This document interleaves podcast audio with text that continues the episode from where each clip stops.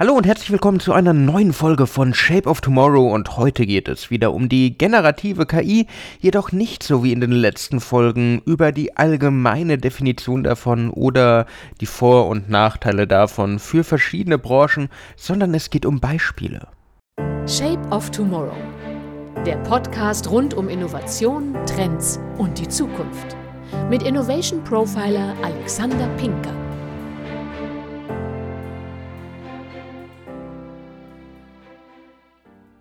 Generative künstliche Intelligenz verändert gerade alles. Man kommt nicht an ihr vorbei. Sei es Bilder, sei es Videos, sei es vor allen Dingen ChatGPT und das Schreiben von Texten. Überall hört man nur von der erschaffenen künstlichen Intelligenz. Aber welche Systeme sollte man wirklich kennen? Was gibt's da draußen? Welche Software, welche browserbasierte Plattform sollte man mal ausprobieren? Da gibt es so einiges, was über das klassische ChatGPT hinausgeht. Und daher möchte ich heute mal einen kleinen Ausflug in die Welt der generativen künstlichen Intelligenz mit euch machen. Okay, für alle, die vielleicht die letzte Zeit ein bisschen unterm Bordstein gelebt haben, möchte ich auch noch mal kurz auf ChatGPT eingehen. ChatGPT von OpenAI ist ein äh, KI, die es euch ermöglicht, Texte, Antworten, Möglichkeiten zu schreiben und so euch Briefe vorformulieren zu lassen, Codes zu schreiben, Excel-Codes zu schreiben, euch in Python zu unterstützen oder auch einfach Fehler zu finden. ChatGPT hat einen Datenschatz, der ungefähr 2021 endete. Das heißt aber nicht, dass es nicht trotz allem sehr viel über aktuelle Geschehnisse weiß, jedoch die Trainingsdaten waren vorwiegend aus dem Jahr 2021. Ihr könnt einfach in der klassischen Chatzeile, wie ihr sie von WhatsApp und Co kennt, eine Frage stellen, einen Prompt, eine Aufforderung stellen und ChatGPT schreibt.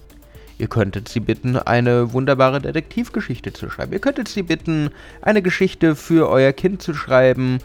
Ihr könntet sie bitten, euch eine Bewerbung zu schreiben. Und einige Personale haben mittlerweile auch gesagt, hey, das war eigentlich gar nicht schlecht.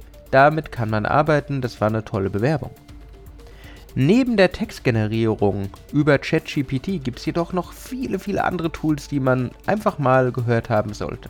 Und ich möchte zum Start einfach mal bei OpenAI bleiben. Es gibt noch das Malen auf Textbefehl. Ähnlich wie ChatGPT gebt ihr einfach einen Prompt ein, gebt wieder einen Befehl ein und die KI malt los. Eine davon ist DALI oder eher DALI 2. Davon hat man sicher auch schon mal gehört. Auch die gehört zu OpenAI, ähnlich wie ChatGPT. Und es kommt ein bisschen auf den Prompt an, wie exakt ein Bild sein kann. Aber wenn ihr auf DALI geht, dann könnt ihr ziemlich beeindruckende Sachen machen. Und das auch kostenlos. Ihr bekommt nämlich monatlich kostenlose Credits, die man dann aufbrauchen kann, um eigene Bilder zu generieren. Ihr müsst zum Beispiel schreiben, ich möchte ein Haus in einem Wald haben in 8K, im Stil von Salvatore Dali mit besonderem Licht hier und da. Vielleicht gibt ihr noch ein paar Informationen, wie die Linse eingestellt sein sollte, solltet ihr ein fotorealistisches Bild haben wollt. Je genauer ihr in eurer Beschreibung werdet, umso besser wird es. Ihr könnt übrigens auch eigene Bilder hochladen und Dali beauftragen, diese zu verändern. So kommen auch ganz spannende und neue Generationen raus, die ihr vielleicht gar nicht so auf dem Schirm habt. Wenn ihr sagt, okay, in aller Liebe zu äh, OpenAI, aber ich muss nicht alles denen geben, gibt es noch einen Konkurrenten. Und zwar Midjourney. Midjourney befindet sich momentan in der Beta-Phase. Auch hier wird aus Textbeschreibungen ein Bild generiert. Ich persönlich finde, dass die Bilder besser sind als die von Dali.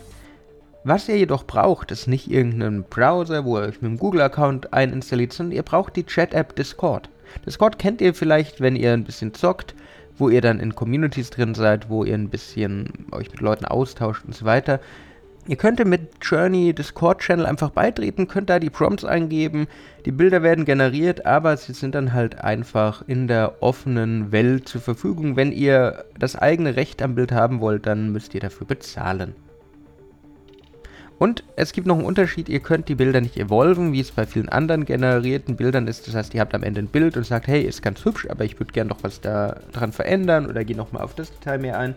Das geht bei Midjourney dann leider auch nicht. Ein anderes Tool, über das ich heute mit euch sprechen will, ist Notion AI. Notion kennt ihr vielleicht, um eure Projekte, eure Tasks ein bisschen zu organisieren.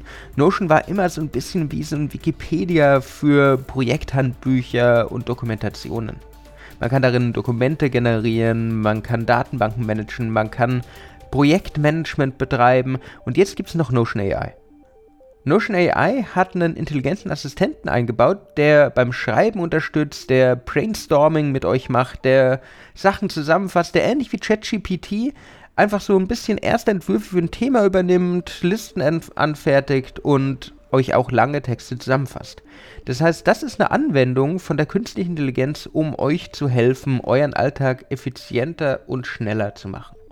Aber jetzt mal genug von Textgeneration und von den ganzen anderen Themen. Gehen wir mal ein bisschen mehr ins Audiovisuelle. Es gibt Descript Overdub. Descript ist eine Video-Editing-Software, mit der sich eine Stimme fast hundertprozentig exakt kopieren lässt. Das heißt, ihr könnt einfach Audiofiles, idealerweise irgendwas zwischen 30 und 200 Minuten hochladen und die KI lernt eure Stimme kennen und wird sie imitieren. Wenn ihr jetzt Angst habt, vielleicht ein bisschen berechtigt, aber es ist auch teilweise sehr spannend. Man kann nämlich dann die trainierte Stimme beispielsweise nutzen, um wieder Texte sprechen zu lassen.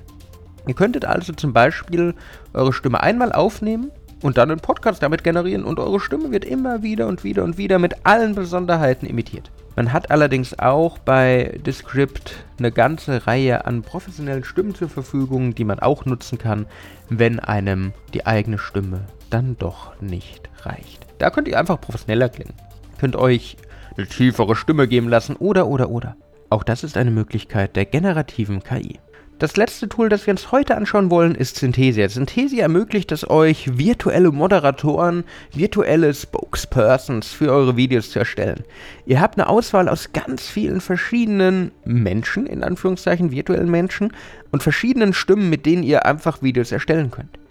Ähnlich wie wir es bei unseren Voice-Over-Programmen hatten, gebt ihr einen Text ein und euer virtueller Avatar, euer virtueller Moderator spricht dann für euch. Er zwinkert, er hat Gestikulation drin, er hat Betonung drin, es wirkt sehr, sehr menschenecht. Synthesia kostet ein bisschen Geld, wenn ihr es wirklich vollumfänglich nutzen wollt, vor allen Dingen kommerziell, aber ihr könnt es immer in der Demo-Version erstmal ausprobieren, ob es euch taugt, ob es euch gefällt. Das heißt, Synthesia zum Beispiel ist auch ein Weg in eine Zukunft, die wir uns vielleicht noch nicht vorstellen können, aber die definitiv nicht mehr wegzudenken ist. In der nächsten Woche schauen wir uns noch weitere generative KI-Tools an, damit ihr einfach mal den Überblick habt. Das allerdings war's für heute von Shape of Tomorrow. Ich hoffe, ihr konntet einiges für eure Zukunft mitnehmen. Wenn euch die Folge gefallen hat, würde ich mich freuen, wenn ihr mir folgt, wenn ihr mir ein Like da lasst. Sonst hören wir uns in der nächsten Woche wieder. Bis dann und ciao. Shape of Tomorrow der Podcast rund um Innovation, Trends und die Zukunft. Mit Innovation Profiler Alexander Pinker.